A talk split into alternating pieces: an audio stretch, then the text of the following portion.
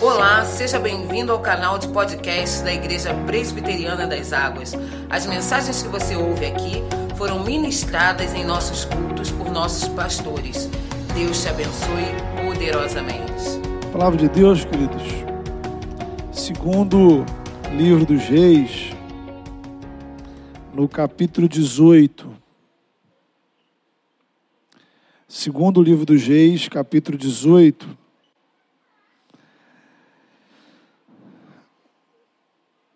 Nós vamos ler a partir do versículo 17. Segundo livro dos Reis, capítulo 18, a partir do verso 17.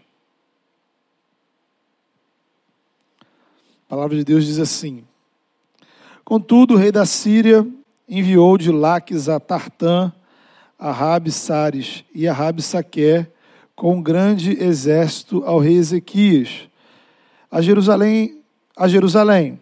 Subiram e vieram a Jerusalém. Tendo eles subido e chegado, pararam na extremidade do aqueduto do açude superior, junto ao caminho do campo do lavandeiro. Tendo eles chamado o rei, saíram-lhes ao encontro, Eliaquim, filho de Ilquias, o mordomo, Sebna, o escrivão, e Joá, filho de Asaf, o cronista. Rabi Saqué lhes disse: Dizei a Ezequias, assim diz o sumo rei, o rei da Síria. Que confiança é essa em que te estribas? Bem, posso dizer-te que teu conselho e poder para a guerra não passam de vãs palavras.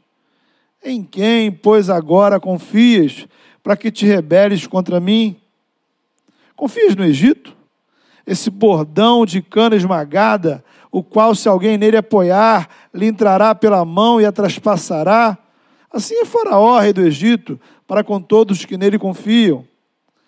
Mas, se me dizeis, confiamos no Senhor nosso Deus, não é esse aquele cujos altos e altares Ezequias removeu, dizendo a Judá e a Jerusalém: perante este altar adorareis em Jerusalém? Ora, pois, empenha-te com meu senhor, rei da Síria, e dar-te-ei dois mil cavalos, se de tua parte achares cavaleiros para os montar.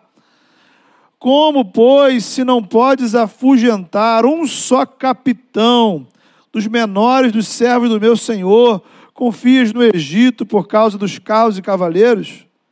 Acaso subi eu agora sem o Senhor contra esse lugar para o destruir? Pois o Senhor mesmo me disse: sobe contra a terra e destrói-a. Então disseram ele aqui, filho de Euquias, Sebre e Joá, a Rabsaqué, rogamos-te que fales em aramaico aos teus servos, porque o entendemos, e não nos fales em judaico, aos ouvidos do povo que está sobre as muralhas. Mas Rabsaqué lhes respondeu: Mandou-me acaso o meu senhor para dizer-te estas palavras a ti somente e a teu senhor? E não antes aos homens que estão sentados sobre as muralhas, para que comam convosco o seu próprio excremento e bebam a sua própria urina? Então Rabsaque se pôs em pé e clamou em alta voz em judaico e disse: Ouvi as palavras do sumo rei, do rei da Síria. Assim diz o Senhor, assim diz o rei: Não vos engane, Ezequias, porque não vos poderá livrar da sua mão. Nem tampouco vos faça Ezequias confiar no Senhor, dizendo: O Senhor certamente nos livrará, e esta cidade não será entregue nas mãos do rei da Síria. Não deis ouvidos a Ezequias, porque assim diz o rei da Assíria: Fazei as pazes comigo e vinde para mim e comei cada um da sua própria vide e da sua própria figueira, e bebei cada um da água da sua própria cisterna, até que eu venha e vos leve para uma terra como a vossa terra, de cereal e de vinho, terra de pão e de vinhas, terra de oliveiras e de mel, para que vivais e não morrais.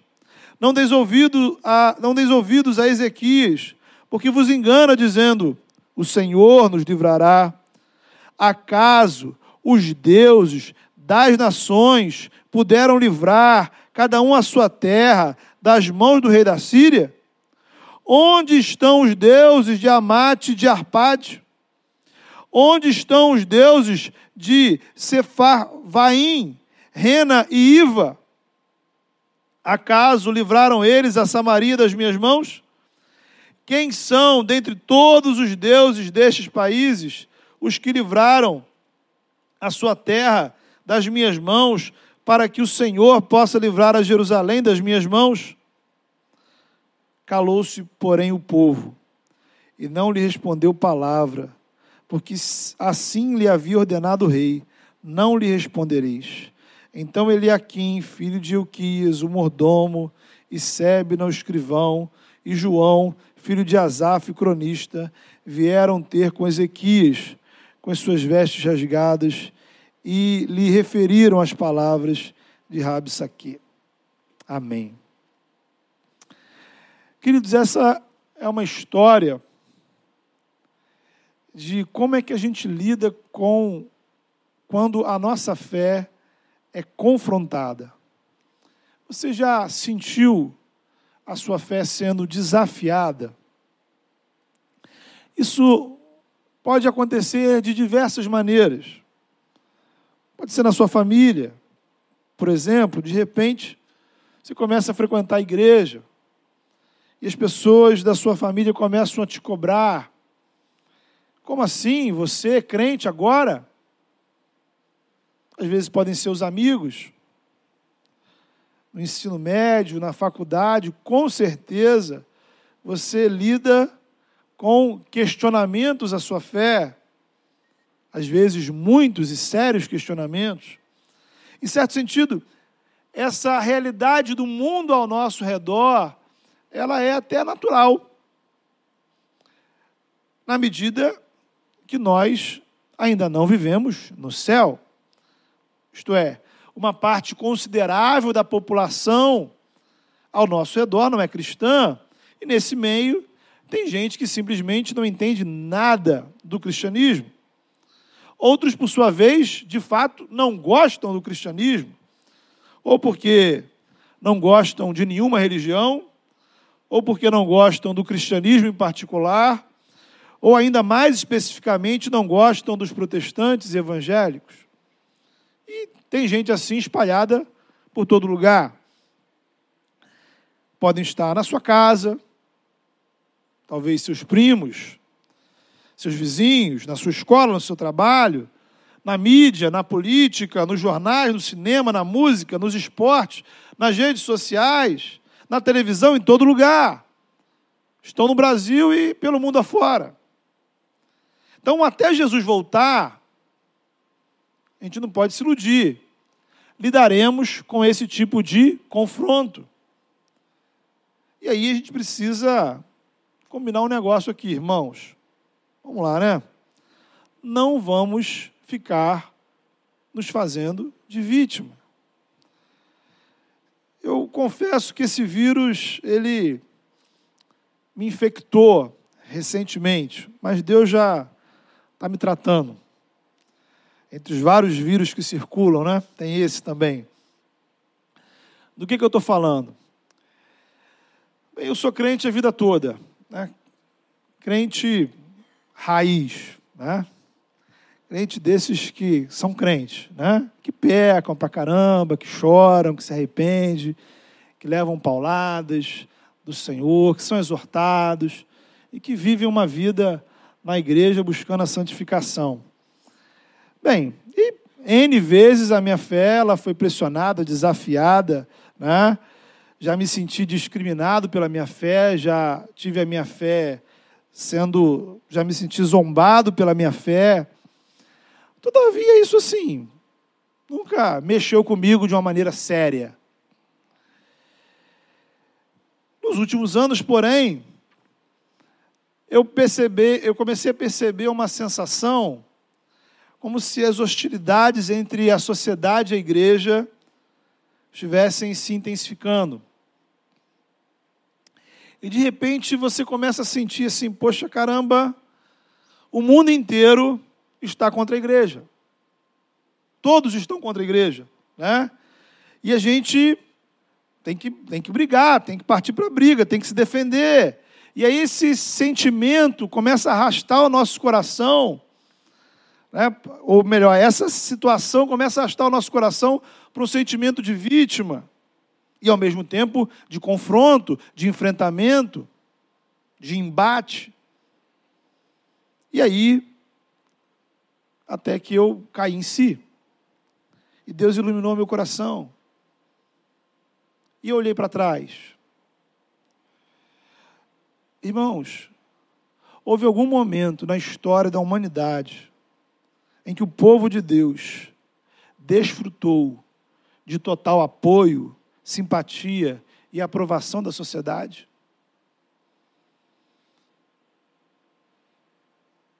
Ao contrário, né? ao contrário.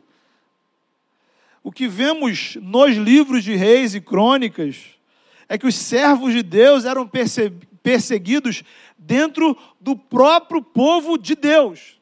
Veja isso, né? Não é nem o mundo contra a igreja, né? Era servos de Deus, profetas, que serviam a Deus com fidelidade, sendo perseguidos dentro do próprio Israel. Será que os cristãos do Novo Testamento tiveram vida fácil diante dos judeus e dos romanos? Você já deu uma olhada naquela lista lá de Hebreus, capítulo 11, para ver mais ou menos como é que são aqueles que a palavra diz que viveram pela fé? Então a gente se dói pela discriminação, enquanto cristãos do passado enfrentaram perseguição.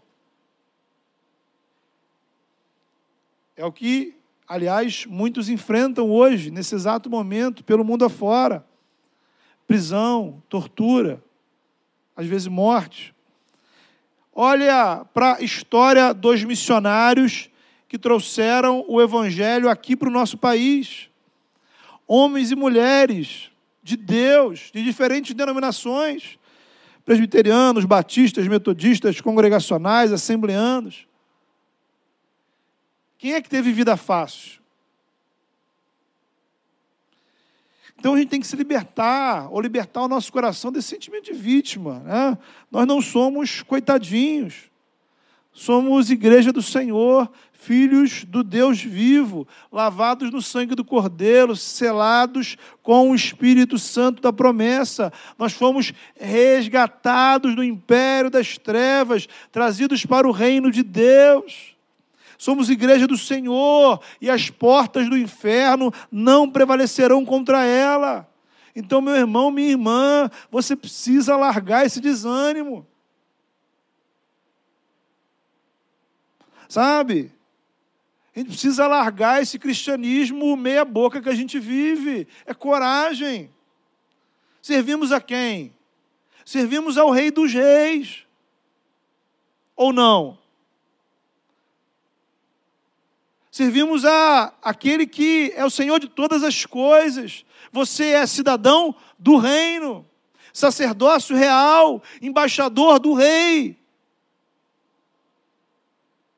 Mas do jeito que a gente vive o cristianismo, do jeito que a gente vive a nossa vida com Deus, muitas vezes parece que o nosso time está perdendo de goleada, rebaixado para a última das divisões.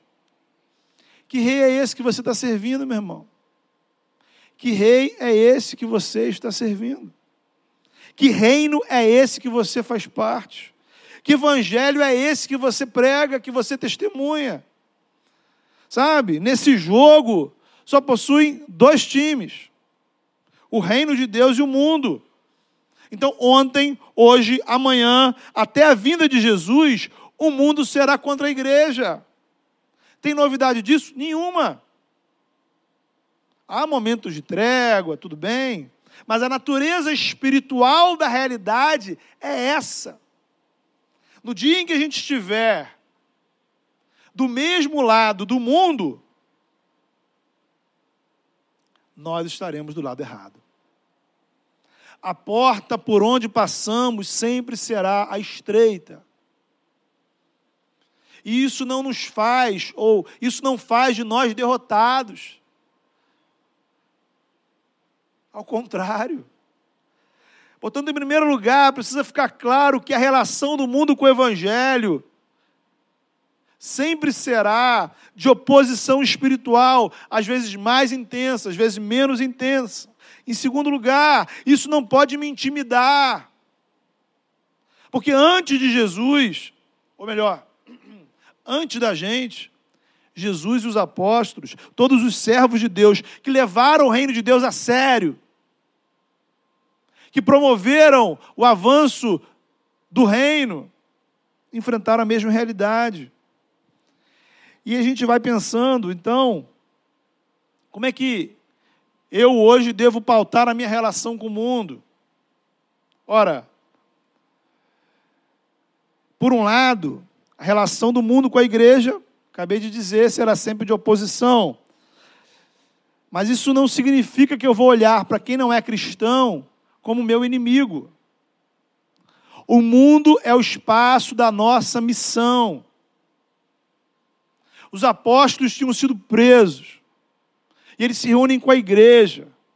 E os judeus estavam perseguindo, prendendo. E eles não oram pedindo fogo de Deus contra os seus perseguidores. Eles não oram pedindo a Deus diminuição da perseguição.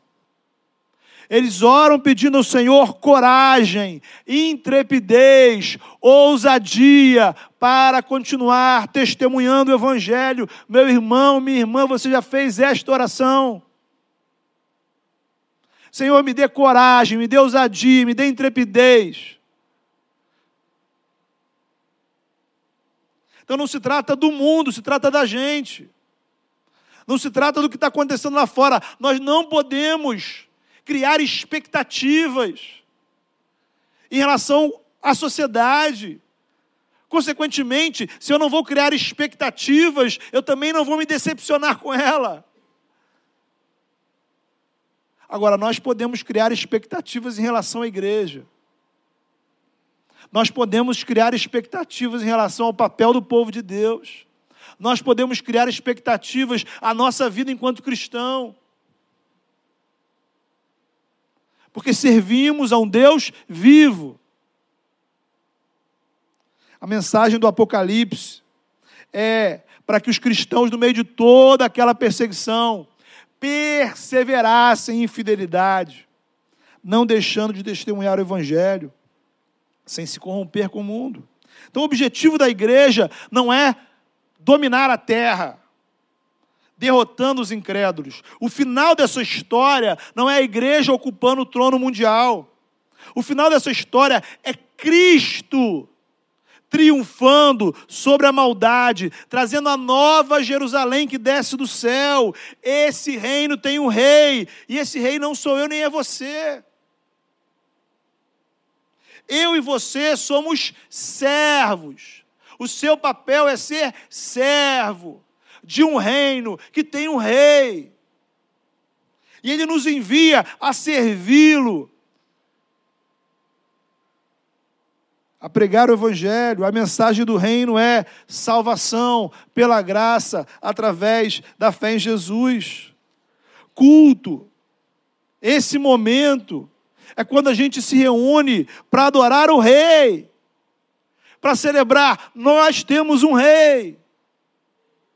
Nós fazemos parte do reino. Ele nos trouxe para cá, não por, não por mérito. Não foi eu que me coloquei aqui. Ele me resgatou. Ele me deu a cidadania, eu não tinha direito. Adoramos o Rei, confessamos com os nossos lábios que o nosso Rei é Jesus, servimos ao Rei com nosso tempo, com nossos recursos, com nosso coração, com nossas habilidades e saímos daqui para viver uma vida de acordo com a vontade dele, uma vida missionária, compartilhando a mensagem do reino para a glória de Deus. Porque o evangelho é o meio pelo qual o Espírito Santo regenera corações, transformando pecadores em cidadãos do reino.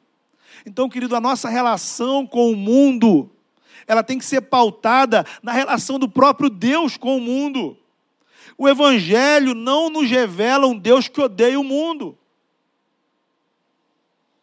O Evangelho nos apresenta um Deus que amou o mundo de tal maneira, que deu, que entregou o seu filho por ele. Isso não quer dizer, nem por um momento, que o Senhor concorde com a realidade do mundo. É o contrário. O sacrifício de Jesus foi necessário por causa do caos espiritual instalado na criação, a rebelião da humanidade contra o Criador. Deus enviou o seu Filho para nos reconciliar com Ele mesmo. Deus condenou o mundo na cruz, o Filho de Deus morreu para que eu e você fôssemos salvos.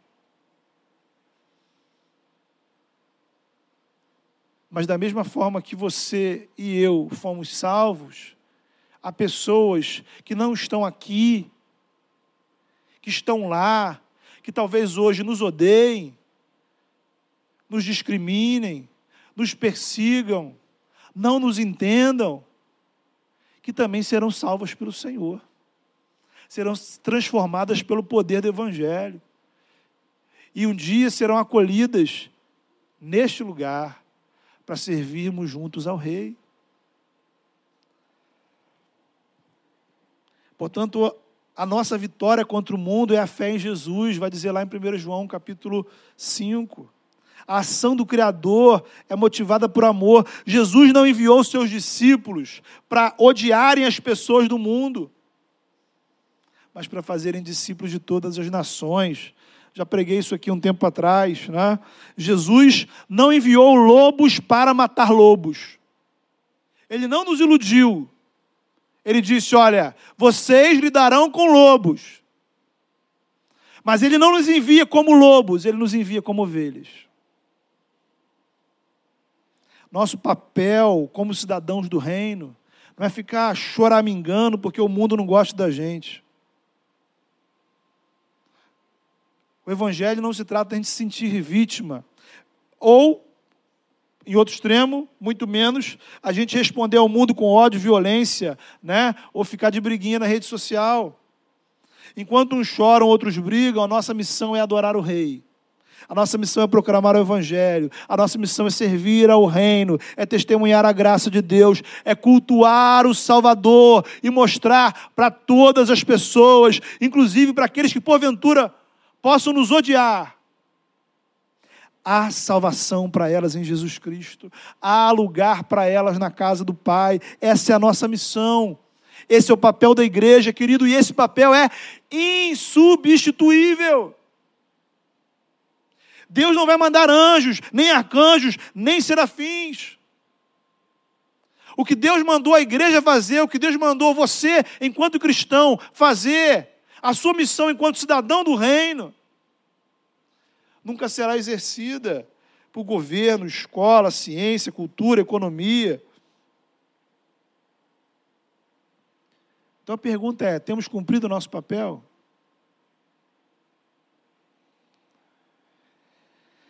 Essa longa introdução, queridos, ela é necessária para você entender essa tensão que existe entre igreja e sociedade, essa oposição espiritual que existe entre reino de Deus e mundo.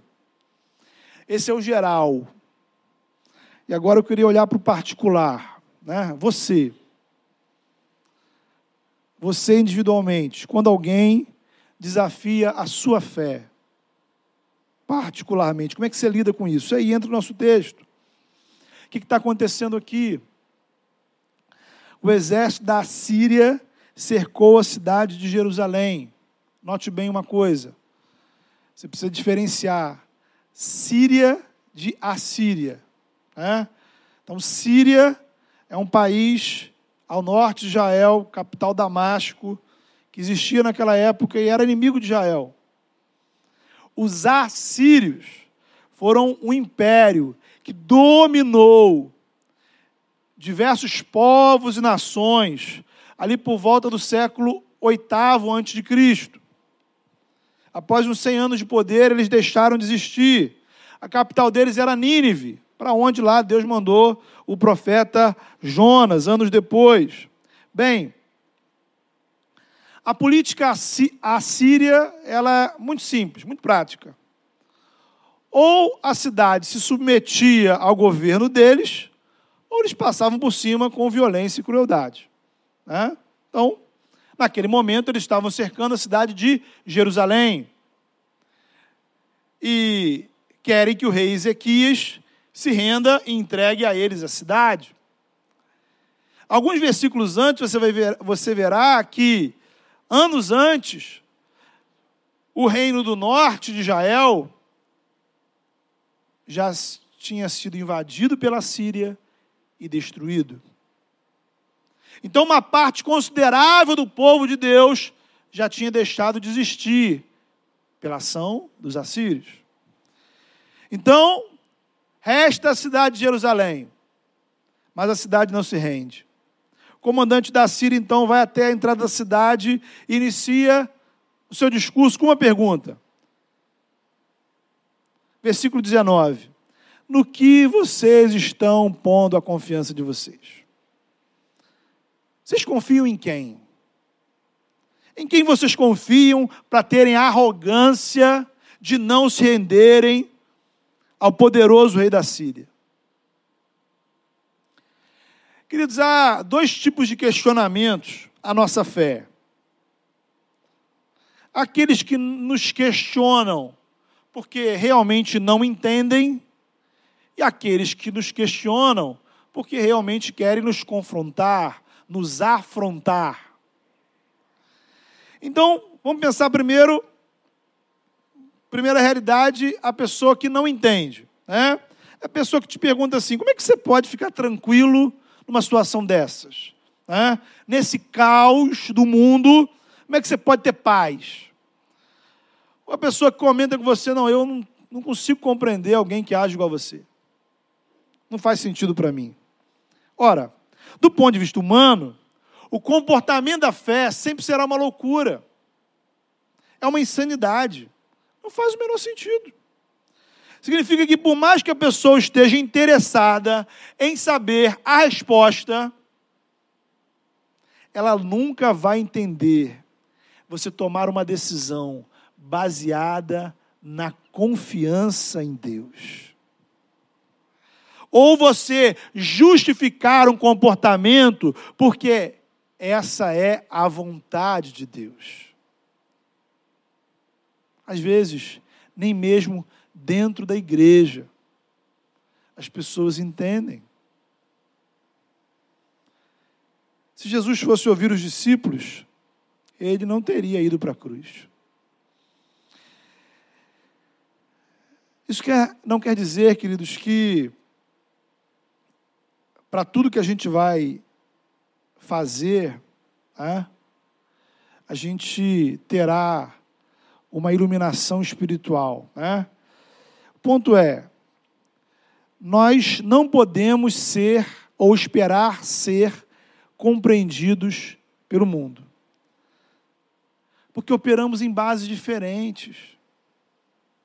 A nossa base é o Deus vivo, revelado em Jesus, nas Escrituras, que se manifestou na palavra. E qual é a vontade dele para as nossas vidas? É o que está na palavra. Cremos em um Deus que intervém na história, um Deus que faz milagres, que age em nós pelo Espírito. Cremos em um Deus que se comunica, em um Deus que interage, que fala aos nossos corações, porque Ele está vivo e ativo. Então, agir confiando em Deus e obedecendo à vontade dEle é submeter a palavra dEle.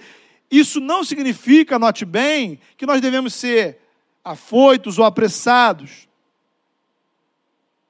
Devemos orar, devemos meditar na palavra, devemos conversar com outras pessoas e nesse processo, o Senhor vai confirmando no seu coração, vai direcionando. O nosso coração é enganoso, irmãos. Sempre conte com esta variante: o seu coração é enganoso. Por isso é crucial ouvirmos outros irmãos e irmãs, além do nosso próprio coração. eu pessoalmente acredito muito em decisões que nós tomamos baseados em um processo de oração. Sabe, não é aquela coisa assim, acordei de manhã, Deus me iluminou, né, vi um passarinho azul e pronto. Não. Você veio orando. Você assume um compromisso de oração você vem conversando com Deus a respeito, você vai meditando na palavra, você vai ouvindo outras pessoas, e no processo, você vai percebendo que Deus está agindo. Irmãos, Deus responde às nossas orações. Ora, se nós servimos a um Deus que responde às nossas orações, por que é que eu vou tomar decisões precipitadas? afoitas, sem parar para refletir na vontade dele. O perigo é a gente querer basear a nossa vida na lógica do mundo, ao invés da lógica do Evangelho. É aquela pessoa que diz: ah, não, ok, eu creio em Deus, mas, poxa, pastor, não faz sentido a gente agir dessa maneira, né? não tem cabimento. Né? Jesus está lá na igreja, né? no culto, mas aqui é o mundo real. Né? Não dá para agir toda hora baseado na fé. Né? Aí vem aquela frase famosa, né? não dá para espiritualizar tudo. Perceba, querido, você está caindo na armadilha. E aí você começa a achar que a única forma de você agir no mundo é pela lógica do mundo. A única maneira de você agir na sociedade é pela lógica da sociedade. Então Cristo fica confinado ao domingo entre as 10 e 12 horas. 19h30, 21 horas. Fora desses horários, ele não está disponível na sua vida. Estranho, né? Pois bem, Nesse ponto, a nossa fé é exatamente como Tiago descreveu: uma fé morta. Você diz que tem, você professa tê-la, mas ela não faz diferença alguma na sua vida. Você não toma nenhuma decisão, atitude, levando em consideração o seu relacionamento com Deus. Veja, queridos, infelizmente, muitos cristãos vivem assim, é esperado que alguém que não tem Cristo no seu coração haja dessa maneira, porque justamente ele não confessa Cristo como Senhor da vida dele. Então ele vai procurar outra lógica, outro fundamento, outra base. Agora, a gente professa Jesus com os lábios, mas na hora da gente decidir o que a gente vai fazer com os nossos sentimentos, com a nossa raiva, com o nosso dinheiro, com a nossa sexualidade, com a nossa família, com as decisões profissionais, a maneira como eu lido com os meus momentos de lazer. E por aí vai. Nada disso a gente lembra de Jesus. Guarde uma coisa no seu coração. Nós não estamos atrás de aprovação humana. Nós não precisamos que o mundo inteiro concorde com a gente.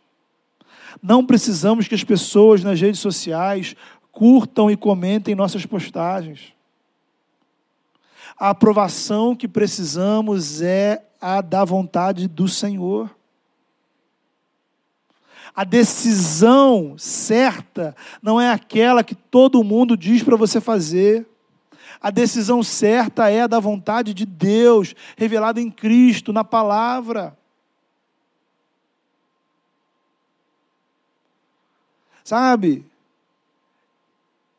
Olhe para a sua vida. Olhe para a sua vida. Pense em quantas coisas você tem que talvez você nem sequer consultou o Senhor em oração quantas coisas você fez. A gente não pode se angustiar se as pessoas não entenderem nossas escolhas espirituais. O problema é que muitas vezes a gente está mais preocupado em postar na rede social do que em orar pedindo a Deus oração, ou orar pedindo a Deus direção. Faça comigo aqui uma reflexão. suas decisões em relação à sua vida com Deus. Sua vida com Deus, sua vida espiritual, né? As suas decisões em, em relação ao seu relacionamento com Deus são baseadas em oração, meditação na palavra ou em facilidade, em conforto e no seu próprio bem-estar. Observe bem, eu não estou nem aqui colocando em jogo as demais decisões e atitudes da sua vida. As últimas decisões e atitudes que você tomou na sua vida espiritual, que afetaram o seu relacionamento com Deus, quais foram os critérios que você levou em consideração?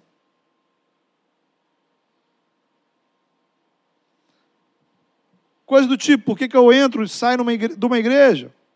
Por que, que eu entro ou saio de uma religião? Por que eu venho ou não venho num culto? Por que, que eu oro ou não oro? Por que, que eu leio ou não leio a Bíblia? Por que, que eu participo desse ministério ou não participo? Por que eu sirvo ou não sirvo? Fazer isso ou não fazer aquilo? O que é que você leva em consideração quando você toma decisões que afetam a sua relação com a igreja? Veja o nosso drama, querido. Se nem sequer nas decisões que afetam a sua vida na igreja, você leva em consideração a vontade de Deus, então, é, o restante nunca será.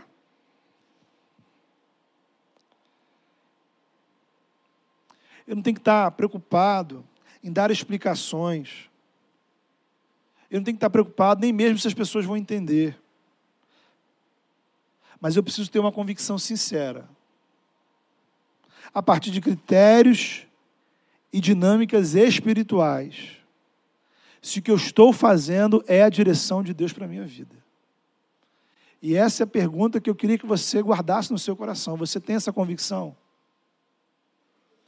Não estou perguntando o que é mais fácil para você, o que é mais cômodo para você, o que você combinou com a sua esposa, com o seu marido, o que você avaliou, avaliou é, conforme as condições da sua vida. A pergunta é: você tem convicção de que as suas atitudes, o seu caminho, o rumo que você tem tomado na sua vida, essa é a vontade de Deus para você?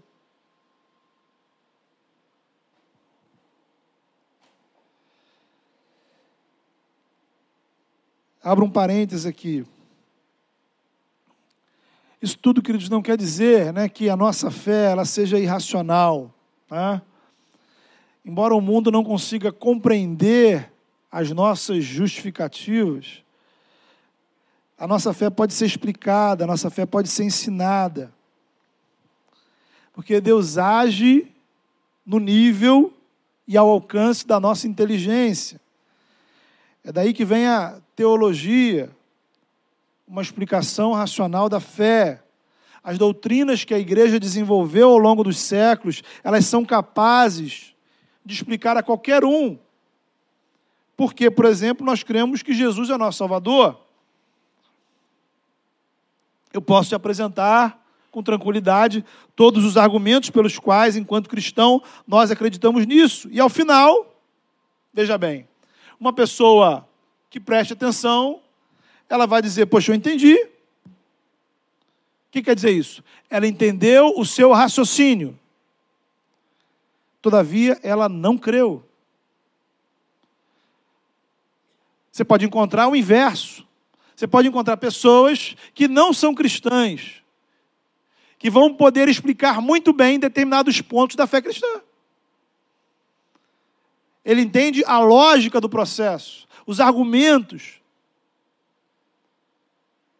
Então, fé não é apenas entendimento, fé é confiança em alguém. Fé é confiança numa pessoa, e essa pessoa é Jesus Cristo. E essa fé, ela só nasce no nosso coração quando o Espírito Santo atua em nossas vidas. se nesse momento durante essa palavra, onde quer que você esteja, aqui, ouvindo online, acompanhando online, ouvindo essa pregação em outro momento, você percebe o Espírito Santo tocando no seu coração. Essa é uma oração que somente você pode fazer ao Senhor. Senhor, eu entrego a minha vida a Ti. Eu quero confessar o Senhor como meu Senhor e Salvador. De modo que a nossa fé, ela pode ser explicada racionalmente, mas a nossa convicção espiritual, que me leva a tomar uma decisão A ou B, ela é baseada em relacionamento com Deus, confiança em Jesus. E isso é a ação sobrenatural do Espírito Santo. Isso é milagre. De modo que, por um lado, eu devo sempre estar disposto a explicar a qualquer um a razão da esperança que há no meu coração. Agora, eu não posso me entristecer se isso não fizer sentido algum para eles. Segundo questionamento que pode existir para a nossa fé, e eu quero terminar com isso, são aqueles que zombam da nossa fé. É o caso aqui do texto. O comandante do exército da Síria não queria entender nada. É? Ele queria atacar a fé do povo. São vários ataques, né? várias insinuações que ele vai levantando. Será que o rei não está usando a religião como uma farsa? Né? Tipo assim, será que ele não está dizendo que confia no Senhor, mas na verdade ele está confiando é no exército do Egito? Será que religião não é tudo igual? Porque afinal de contas, todos os deuses dos outros povos que a Síria enfrentou não foram capazes. Por que, que esse senhor aí de Israel seria diferente? Será que esse rei não está iludindo vocês? Será que não está vendendo uma grande alienação, uma grande mentira, uma grande farsa? E aí a oferta final no versículo 31 e 32 vai dizer: Deixem esse Deus de lado. Aceitem minha proposta. Escolham a vida e não a morte. Quantas vezes o mundo nos faz essa proposta? Não. A vida, a prosperidade está aqui. Não está na fidelidade a Deus. Não está na obediência ao Senhor. Quantas vezes isso chega lá no nosso coração. E a gente ouve essa oferta e faz a escolha errada. Qual foi a reação do rei Ezequias diante do ataque? E essa reação é a reação que você precisa ter. Três atitudes. Em primeiro lugar, versículo 36, ele não ficou discutindo, ele disse ao povo: Olha, vocês fiquem quietos, não respondam nada. Irmão, a gente não responde a quem não está interessado em entender a nossa fé. O Evangelho não avança com discussão com pessoas que só estão interessadas em ridicularizar a nossa fé. Então, é preciso saber manter o silêncio. Quem vai mudar o coração do outro não é o seu argumento, quem vai mudar o coração do outro é o Espírito Santo. Segundo lugar, capítulo 19 vai mostrar que Ezequias busca orientação no profeta Isaías. O profeta Isaías, aquele lá do livro. Então, Ezequias vai lá e fala: Isaías, o que, que a gente faz? E Isaías fala: confia. Confia que Deus vai dar livramento. Então Ezequias não ficou sozinho com seus próprios pensamentos, ele buscou orientação. Terceiro, capítulo 19 vai mostrar uma linda oração feita pelo rei Ezequias. Entre outras coisas, ele vai dizer: Senhor, eles derrotaram os outros povos, porque os deuses deles, na verdade, não eram Deus. Eram madeira, eram pedra, eram metal. O nosso Deus é o Deus vivo. E a resposta de Deus vai vir. E Deus vai dizer: essa guerra não será vencida nem com armas ou com escudos. E naquela noite, o anjo do Senhor atacou, veio sobre o exército dos inimigos. E tudo aquilo acabou naquele mesmo instante. Eles voltaram para a terra deles. E a cidade de Israel foi, li foi libertada. Bem, querido, às vezes a nossa fé é desafiada. Pessoas desafiam, confrontam a nossa fé.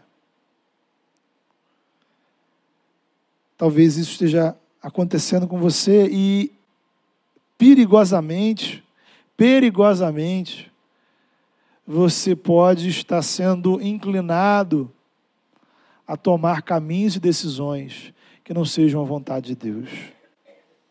Creia, a saída não está em se render às propostas do mundo. A saída está em confiar no livramento que vem do Senhor. Feche seus olhos. Vamos orar.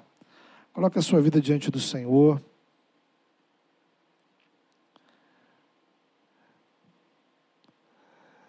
Peça ao Senhor coragem espiritual para você assumir seu, sua posição como cidadão do reino. Homem e mulher que vive a sério a palavra de Deus que entende que é servo do Deus vivo. E que isso possa mover o seu coração em serviço, que isso possa mover o seu coração em atitudes, que você tome decisões na sua vida, baseado na vontade do Senhor, baseado na direção do Senhor para você. Fale com o Senhor. Deus amado, em nome de Jesus, nós nos colocamos diante do Senhor nessa hora. Pai, pedimos por misericórdia, Senhor, porque vivemos um mundo, ó Pai, caótico ao nosso redor, mas nada diferente, Senhor, do que outros servos seus do passado enfrentaram, Senhor. Senhor, em nome de Jesus, nos dá coragem, Senhor, nos dá confiança para vivermos a nossa fé, que não sejamos intimidados, que não sejamos, ó Pai, acovardados, que possamos ter alegria, Senhor, de saber, ó Pai, que estamos lutando do lado certo. Ó Pai, e que a nossa justiça não é realizada por nós mesmos, a nossa justiça é do Senhor. O nosso papel é viver o teu reino, Senhor. Em nome de Jesus. Que não possamos, ó Pai, nos perder, Senhor, em discussões inúteis. Que não possamos, ó Pai, nos perder, desanimados, ó Pai, com o mundo e com as suas dificuldades. Que possamos cumprir o nosso papel como igreja, que possamos cumprir o nosso papel como teu povo. E que papel maravilhoso, ó Pai. Senhor, em nome de Jesus, vai ao encontro, ó Pai, daqueles teus servos que, de modo muito particular e individual, têm, ó Pai, enfrentado desafios e confrontos à sua fé. Em nome de Jesus, ó Pai, dê graça, para que os seus servos se mantenham firmes, ó Pai, confiando no Senhor, que não possam se intimidar, ó Pai, com as acusações que vêm de fora, que não possamos nos angustiar, ó Pai, com a pressão do mundo. Mas, ó Pai, possamos ter paz no nosso coração, de que estamos fazendo o que é a tua vontade, de que estamos fazendo o que é o teu querer, porque não há outro lugar melhor, ó Pai, para estarmos do que na tua presença. Ó Pai, ainda que o mundo ao nosso redor, ó Pai, todo ele se transtorne, onde nós devemos estar é na tua presença é aos teus pés. Foi aqui, Senhor, que o Senhor nos colocou por graça, Senhor. E é lutando pelo teu reino, Senhor, que nós queremos avançar. Em nome de Jesus, ó Pai. Senhor, ajuda-nos a buscar o Senhor em oração, a pautar as nossas decisões, escolhas, atitudes, ó Pai, na tua vontade que não possamos nos render à lógica do mundo, Senhor, em quaisquer áreas da nossa vida, mas sempre, ó oh Pai, que os critérios do nosso agir e decidir sejam os critérios da Tua palavra, Senhor. Em nome de Jesus. Ó Pai, dá-nos, ó Pai, o arrependimento, o constrangimento, Senhor. De estarmos levando uma vida onde tomamos decisões, ó Pai, que muitas vezes nada tem a ver com a tua vontade. Onde usamos parâmetros completamente alheios, ó Pai, à tua palavra. Que em nome de Jesus, ó Pai, possamos entender que a nossa identidade é sermos teu reino, Senhor. Que nós temos um rei e que ele está vivo. E que é a ele que nós devemos servir todos os dias da nossa vida. Na expectativa, Senhor, daquele grandioso dia, quando o Senhor trará a nova Jerusalém que desce do céu, e onde toda lágrima, Senhor, será enxuta e onde não haverá, ó Pai, mais perseguição, nem pecado, nem morte, nem dor, nem aflição, nem dúvidas, nem questionamentos, nem pressão.